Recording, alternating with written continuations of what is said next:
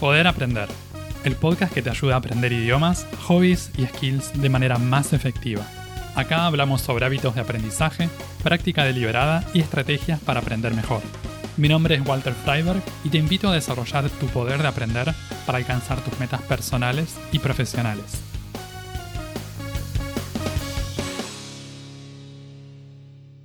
¿Cómo aprendemos en situaciones límites y cuando nos sentimos bajo presión? ¿Qué rol tienen la resiliencia y la búsqueda de alternativas en la resolución de desafíos? ¿Cómo hacemos para acelerar nuestros aprendizajes?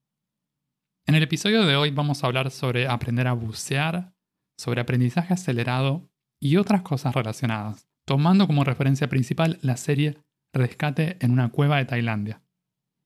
Dos episodios atrás, en el número 19, hicimos una recensión, una especie de caso de estudio con la película Hunger, Hambre, una película tailandesa, y hoy probamos algo similar pero con una serie. Seguimos con el tema de Tailandia porque, bueno, ya saben que estoy aprendiendo tailandés, entonces estoy consumiendo bastante contenido de Tailandia. Esta serie Rescate en una cueva de Tailandia salió en el año 2022, está disponible en Netflix, al menos sigue estando disponible en Netflix ahora en el 2023, y está basada en una historia real. Resulta que en el año 2018 un grupo de 12 niños y su entrenador de fútbol quedaron atrapados en una cueva en Tailandia que se llenó de agua, se inundó. Esta cueva, Tam Luang Nang Non, también conocida como Tam Luang, es una de las cuevas más grandes en, en, todo el país y tiene un montón de recovecos y es una cueva compleja, mucho más cuando está llena de agua. En esta serie de ficción entonces se recrea lo que sucedió en la vida real, pero con actores. Algo que me pareció súper interesante en esta serie es ver la combinación de habilidades de expertos de todo el mundo para poder superar un desafío increíble que era rescatar a este grupo de niños y el entrenador que estaban eh, atrapados en un lugar de muy difícil acceso en el fondo de la cueva. Por eso uno de los temas del que vamos a hablar hoy es el aprendizaje acelerado. ¿Cómo aprendemos cuando tenemos poco tiempo, cuando estamos bajo presión? Esta era una situación límite porque el grupo no tenía comida y como vamos a ver después se iba quedando cada vez con menos oxígeno en el lugar en el que estaban. Entonces estaban desarrollando un proyecto de rescate contra reloj. Hablando de los spoilers y de revelar qué es lo que pasa en la serie y cómo termina, les tengo que decir que en este caso en particular va a haber más spoilers que con la película Hangar se entiende igual porque es una historia basada en la vida real, entonces mucha gente ya conoce, sabe que terminó bien, sabe que el, grupo de chicos fue rescatado. Hay algunos detalles ahí en el medio, pero seguramente mm, les contaré bastante de lo que sucede, simplemente para avisarles. ¿Cuáles fueron los personajes principales y los roles en, en esta serie? En primer lugar, el grupo de niños, los chicos que tenían entre 11 y 16 años, formaban parte de un equipo de fútbol el entrenador de estos niños, Ek, entrenador de fútbol. Después vamos a tener como en un grupo grande los rescatistas, que había desde buzos profesionales, especialistas en distintas disciplinas, meteorólogos, gente especialista en cuevas, en geología, etc. Las autoridades de gobierno y dirigentes políticos que estuvieron ahí participando y otros involucrados, después familiares y gente que se acercó a ayudar. ¿Cómo fue que quedaron atrapados este grupo de niños y su entrenador en esta cueva? Fueron simplemente a una excursión el 26 de junio de 2018, entraron a la cueva, no estaba prevista lluvias para ese día, y después de un par de horas dentro de la cueva, se encuentran con que empieza a subir el agua, con que empieza, se encuentran con agua y que no pueden regresar. Resulta que hubo lluvias muy grandes inesperadas, la temporada de lluvias, el monzón, que es la lluvia bien fuerte y bien intensa que en Tailandia empieza en el mes de julio, se anticipó y nadie se lo esperaba esto. Entonces los chicos fueron a una excursión adentro de la cueva y se encontraron con que cuando estaba en medio de la cueva adentro empezaba a entrar agua y no podían volver. Como no podían volver, entonces decidieron mantenerse seguros en la cueva y eso los llevó a ir cada vez más adentro, a medida que iba subiendo el agua y que no podían estar a salvo en donde estaban. El rescate en total duró 18 días. Nueve días después de que desaparecieron, los encontraron, pero recién después de otros nueve días pudieron completar el rescate. Vamos a ver que uno de los temas fuertes en esta película es el buceo, porque para ingresar a la cueva y para incluso para completar el rescate fue necesario hacerlo por debajo del agua. En distintos momentos del proyecto rescate se consideraron otras opciones, de las que vamos a hablar más adelante, pero al final lo que se terminó haciendo fue esto. Entonces los buzos profesionales, especialmente buzos de cuevas y cavernas, fueron los protagonistas de este rescate. Hubo muchísimos expertos de todas maneras que participaron, pero las personas que terminaron poniéndolo ahí en práctica y trayendo a los niños afuera de la, cueva fueron los buzos de cueva. También participaron espeleólogos, que serían expertos en cuevas, espeleología, es la práctica de explorar o estudiar las cavidades del suelo, cuevas y cavernas. Participaron también buzos, médicos, profesionales de la salud mental, de todas las ramas habidas y por haber. Cada uno acá aportó habilidades únicas y fue parte de, de, esta operación de rescate que tomó de una dimensión global. Vamos a hablar también sobre la toma de decisiones en situaciones extremas, el liderazgo en situaciones extremas, cómo se gestionan proyectos y cómo se gestionan equipos en, este tipo de, de casos que son muy atípicos y que requieren habilidades muy específicas también, incluso a nivel de liderazgo. ¿Cuál fue el rol de la comunicación, la empatía, la gestión de las emociones? Piensen también en los familiares de los chicos atrapados que estaban esperando y pendientes de cómo avanzaba el proyecto. Una situación muy estresante. También vamos a hablar sobre resiliencia, sobre colaboración entre distintos ámbitos para lograr cosas muy grandes. Y también sobre las implicancias éticas de seguridad en este tipo de casos tan delicados. En un rescate tan complejo como el de la cueva de Tailandia fue muy importante la resiliencia, esta capacidad para adaptarse y recuperarse ante dificultades o cambios. Cuando empiezan la operación de búsqueda de los niños, incluso antes de encontrarlos, se encuentran con que las lluvias van avanzando más. Parece que la situación va de mal en peor. Están considerando un plan, una estrategia y de repente cambia algo y hay que dar un timonazo o hay que considerar otra cosa totalmente diferente. ¿Cómo hacer para no desanimarse ante eso? Muy difícil. Acá hubo desafíos grandísimos, no solo para la gente que estaba ejecutando la operación de rescate afuera, sino también para los protagonistas, para quienes estaban adentro de la cueva, los 12 chicos y el entrenador. En la serie vemos que Ek, el entrenador de fútbol, había tenido experiencia en su adolescencia con meditación, había estado ordenado durante varios años como monje novicio, como manera que es algo bastante tradicional en Tailandia, especialmente en niños que son huérfanos, pero también de forma temporal.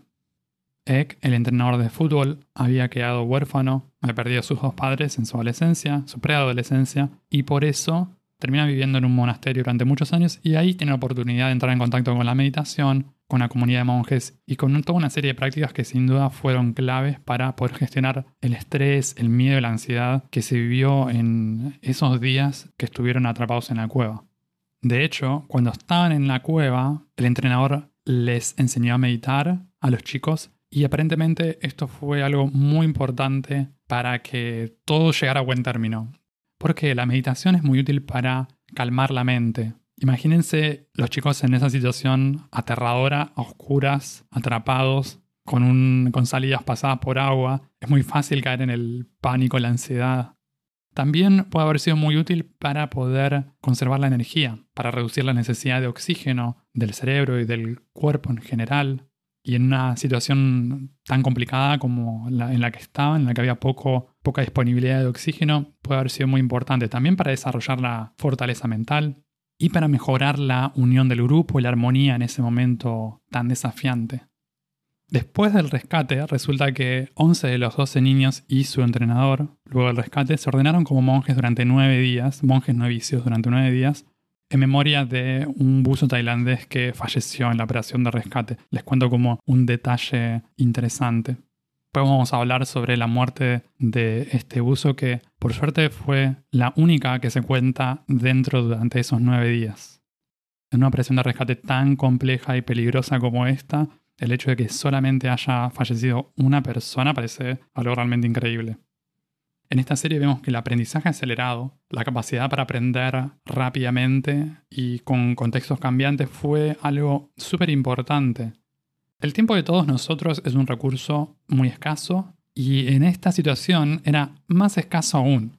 Cada hora contada, cada minuto, cada segundo porque no se sabía cuándo podía llover más, no se sabía hasta cuándo se iba a poder acceder al interior de la cueva, no se sabía cuándo iba a quedar pasada por agua, no se sabía cuánto tiempo iban a poder resistir los chicos y el entrenador sin agua, sin comida, sin oxígeno. Ante una necesidad tan grande, está claro que hay una urgencia en el aprendizaje, hay una urgencia por aprender muy rápido.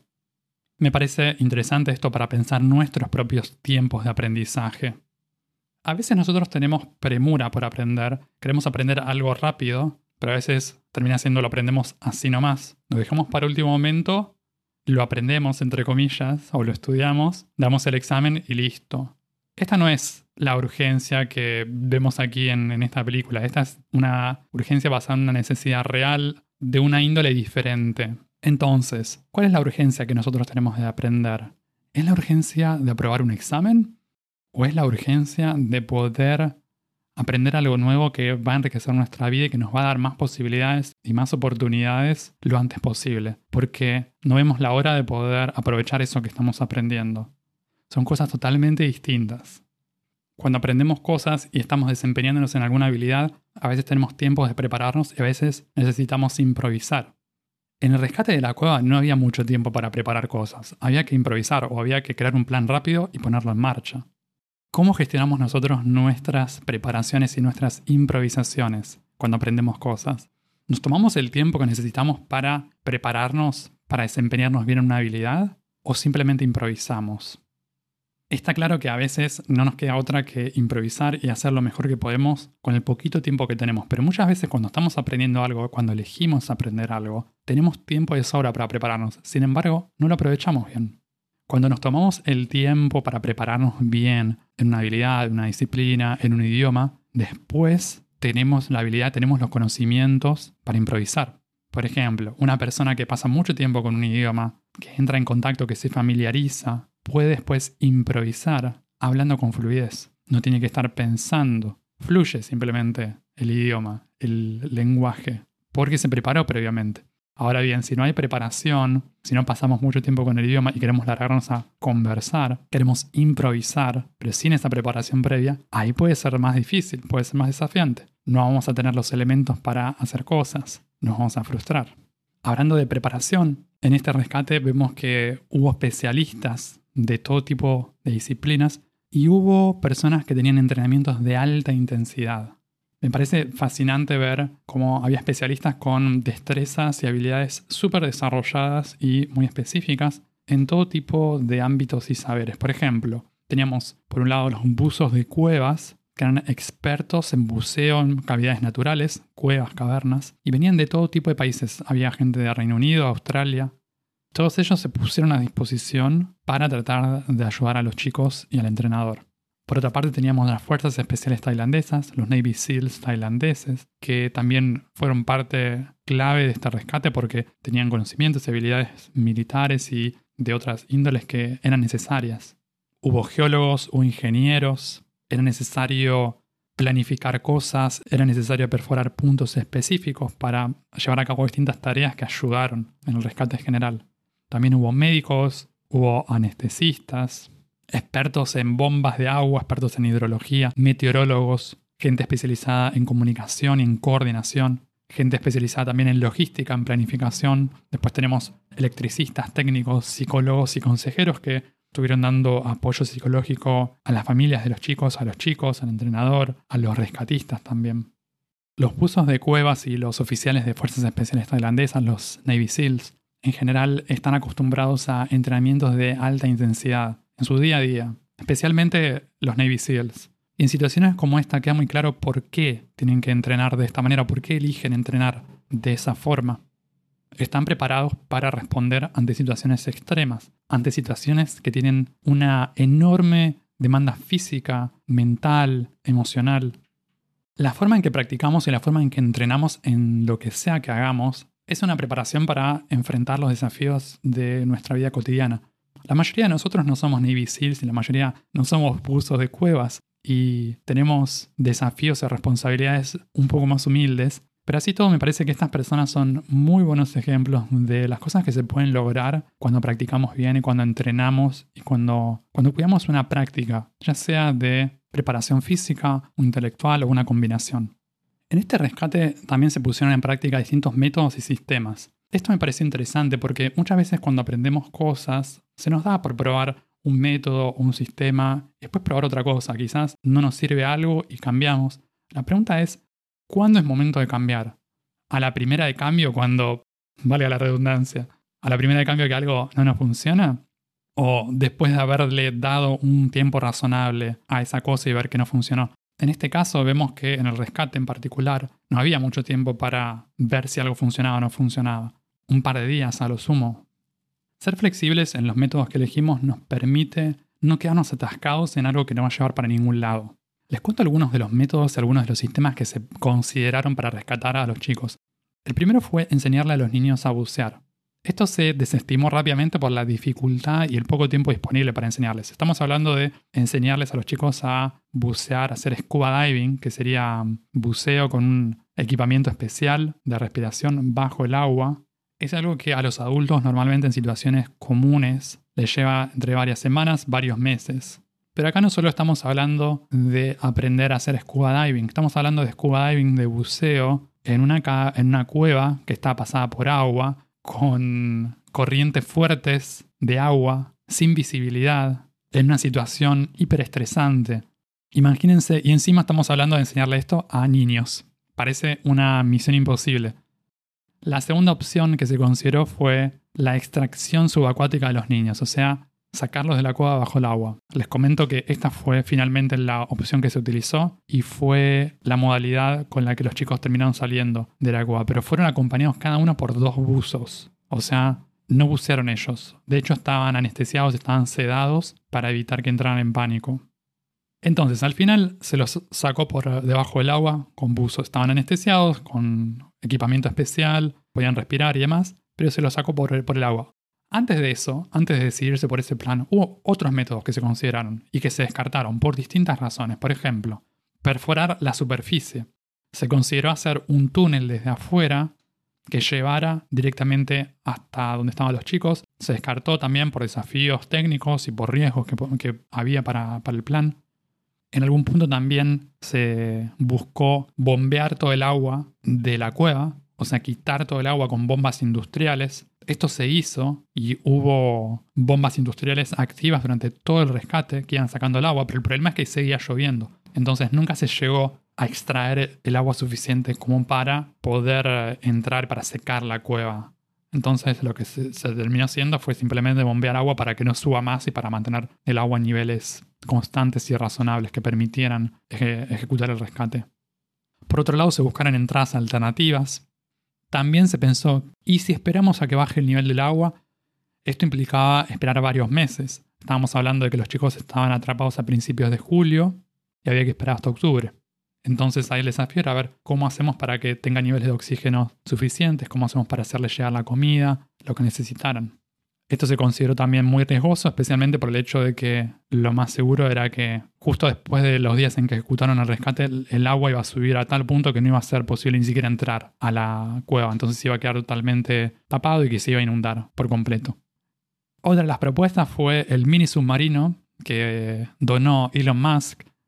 Elon Musk llevó un submarino a Tailandia que construyeron especialmente para esta ocasión. Al final el gobierno decidió no utilizarlo y seguir con el plan de rescate subacuático, o sea, con los buzos, pero me parece notable de todas maneras que se hayan acercado a otras alternativas como esta. Fíjense entonces la variedad de métodos, la variedad de planes que se consideraron. Cuando se veía la dificultad o la falta de viabilidad de uno, se pasaba al otro. ¿Cómo podemos aplicar esta flexibilidad en nuestros propios aprendizajes, en nuestras propias habilidades cuando estamos aprendiendo un idioma, un skill en particular? Para poder implementar esto de forma efectiva necesitamos saber si un método nos está sirviendo o no nos está sirviendo. ¿Cómo medimos eso? ¿Cómo medimos si me está ayudando a avanzar o no? Si veo que a futuro esto parece que, que tiene potencial o que no está yendo para ningún lado. Porque va a ser esa la manera en la que vamos a poder juzgar y que vamos a poder medir si lo que estamos haciendo nos está llevando a la dirección, nos está ayudando a avanzar en esa dirección o no. no queremos tampoco andar cambiando cada cinco minutos y probar algo dos días y decir, bueno, no veo progreso, entonces voy a cambiar, y vuelvo a cambiar, y vuelvo a cambiar. Porque también necesitamos un tiempito para ver si algo funciona o no funciona. Necesitamos darle una oportunidad. ¿Cuán largo va a ser esa oportunidad? ¿Cuán largo va a ser ese tiempo? Para darle una buena oportunidad también tenemos que usarlo bien. Tenemos que practicar bien con eso. No es simplemente, bueno, voy a hacer esto y después no practico como corresponde o como se espera. Y bueno, digo, no, no funciona. En realidad no estaba practicando bien. Cuando me preguntan sobre métodos para aprender idiomas, ¿cuál es el mejor método para aprender esto, cuál idioma? ¿Cuál es el mejor método para aprender cualquier idioma? La verdad es que hay muchísimos métodos que funcionan, pero ninguno va a funcionar si no te pones a practicar. En cambio, si practicas todos los días, si te pones todos los días media hora, si te pones todos los días una hora con tu idioma, con algún tipo de sistema, con algún tipo de método que te permita ir avanzando hacia tus objetivos, y si usas ese método todos los días una hora, muy probablemente vas a mejorar y muy probablemente vas a avanzar. El problema es que la mayoría de la gente decide o elige no dedicar esa media hora o esa hora por día. Y es por eso que no terminan avanzando en su idioma. No es porque no funcione el método. Es cierto también que hay métodos que nos resultan más o menos agradables y que, con los que tenemos más o menos afinidad. Pero si nos ponemos a practicar algo con algo que nos parece más o menos interesante y si lo hacemos con regularidad, si lo hacemos todos los días, es muy posible que mejoremos. Esta serie, esta experiencia real, me parece un buen testimonio de lo que es un desafío grande y también de los límites de lo posible. Muchas veces el desafío actúa como un fuerte motivador en el aprendizaje. Leemos por todos lados sobre la importancia de salir de la zona de comodidad, de salir de la zona de confort, durante las semanas de rescate, un montón de gente estaba lejísimos de su zona de confort. Estaban muy lejos de la zona de comodidad, estaban en una zona de muchísima incomodidad. Nadie eligió meterse en esa situación de forma voluntaria. Los chicos entraron a la cueva, el entrenador entró a la cueva, pero no sabían lo que iba a pasar. Se encontraron en esa situación. Por otra parte, la gente que participó en el rescate, todos los involucrados, decidieron voluntariamente ampliar su zona de incomodidad y acudir a esta ocasión y ayudar en el rescate, porque había una causa mucho más grande y algo muy importante, salvar la vida de todos estos chicos y el entrenador.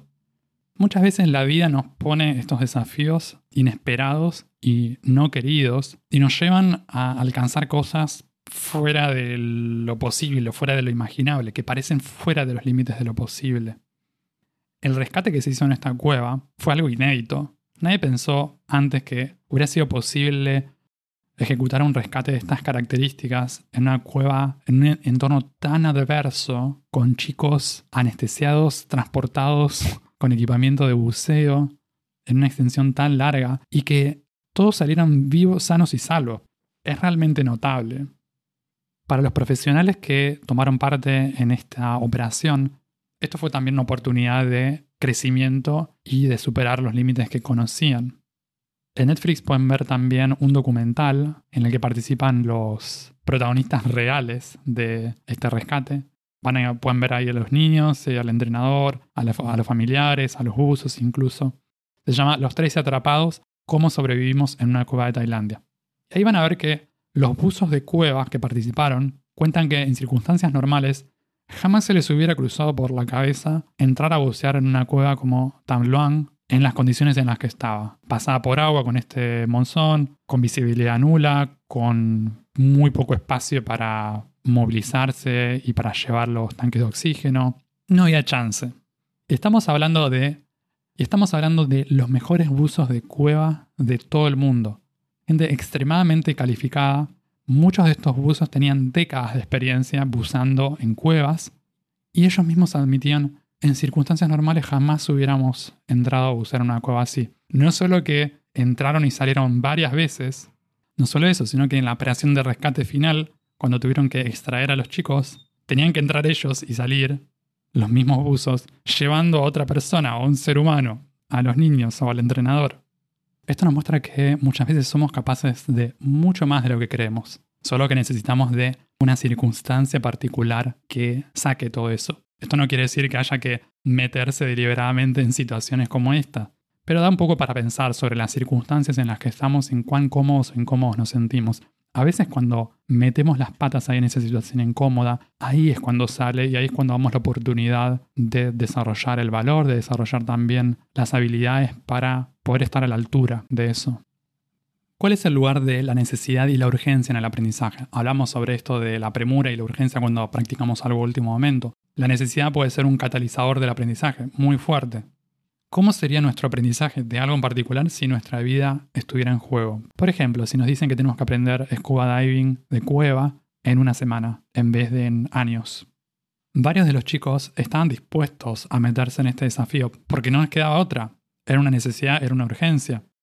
Si me dicen que la única forma que tengo para salir es aprender a bucear con equipamiento especializado, si no, no puedo seguir viviendo, y bueno, tendré que hacerlo. Si quiero seguir viviendo, es lo que hay que hacer.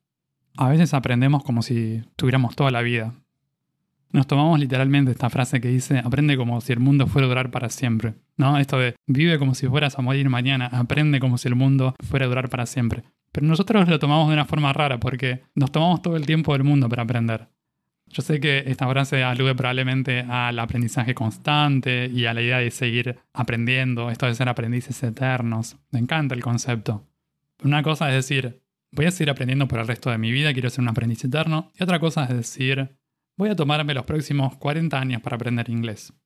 Si tenés ganas de tomarte décadas para aprender un idioma o alguna cosa, me parece bárbaro, me parece genial. Ahora, si estás pensando en que te gustaría aprender inglés durante 40 años porque te parece que ese es el tiempo que va a llevar y que no se puede hacer en menos tiempo, o te parece que vos solamente lo puedes hacer en décadas, ahí yo te alentaría a repensarlo. A lo mejor se puede hacer en menos tiempo.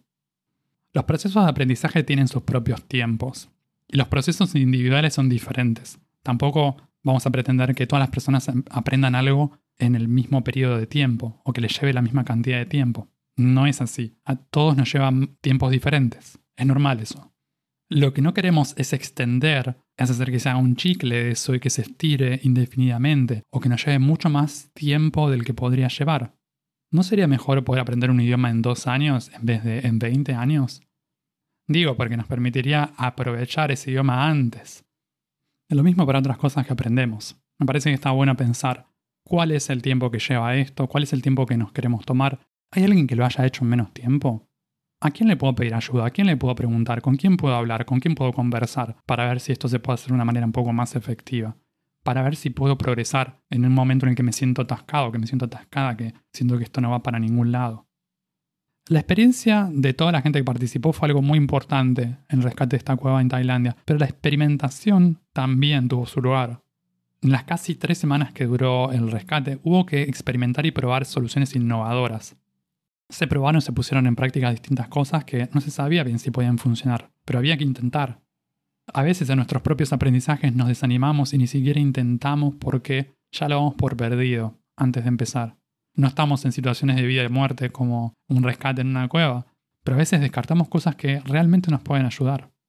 En este rescate hubo situaciones exitosas y cosas sobre las que se podía aprender y también muchísimos fracasos. Una de las grandes pérdidas en este rescate fue la muerte de un Navy SEAL tailandés.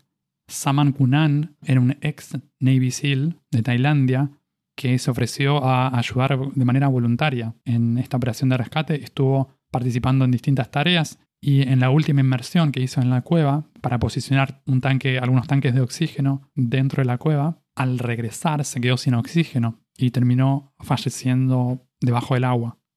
Esta muerte fue algo decisivo en la operación de rescate y llenó de energía a toda la gente que estaba participando en vez de echarse atrás y decir vamos a abortar la, la operación, el rescate, porque no queremos que muera más gente. En vez de eso, decidieron, vamos a hacer que el sacrificio de esta persona no sea en vano. Vamos a tratar de, aprovechar al máximo las posibilidades que tenemos en este momento, ejecutar el plan en la medida de nuestras posibilidades, lo mejor que podamos, y no resignarnos ante esta fatalidad y ante algo que parece ser como algo que va a anticipar más muertes o más desgracias. El rescate al final fue todo un éxito, pero esto no hubiera sido posible si no hubiera habido un inmenso trabajo en equipo, una colaboración global del planeta entero y también muchísimo talento puesto al servicio de la gestión de este proyecto de rescate.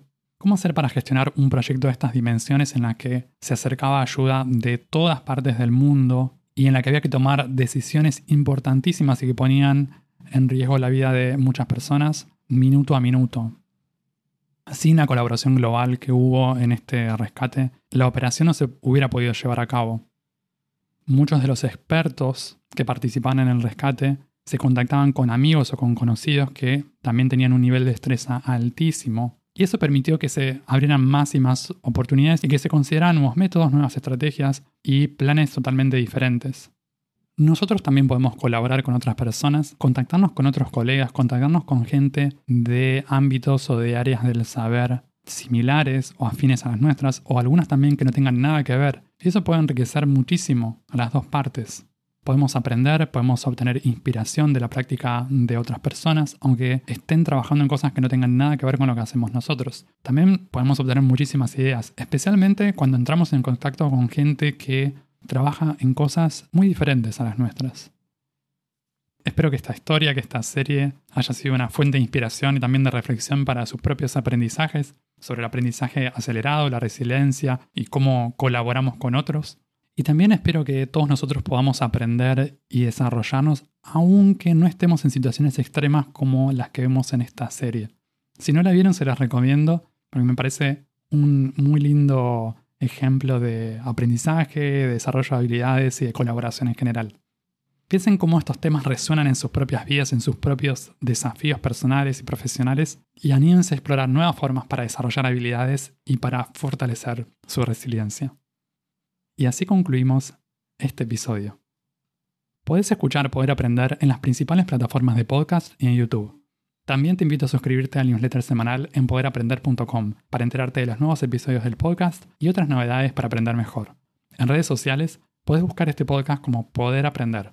Encontrá todos los links en la descripción. Y si te gusta mucho, si te sirve el contenido del podcast, te invito a dejar una reseña y una calificación de 5 estrellas en Spotify o Apple Podcast para que estos episodios lleguen a más personas y que más gente pueda aprender mejor. Eso es todo por ahora. Nos vemos en un próximo episodio. Sigan aprendiendo y acuérdense de practicar bien.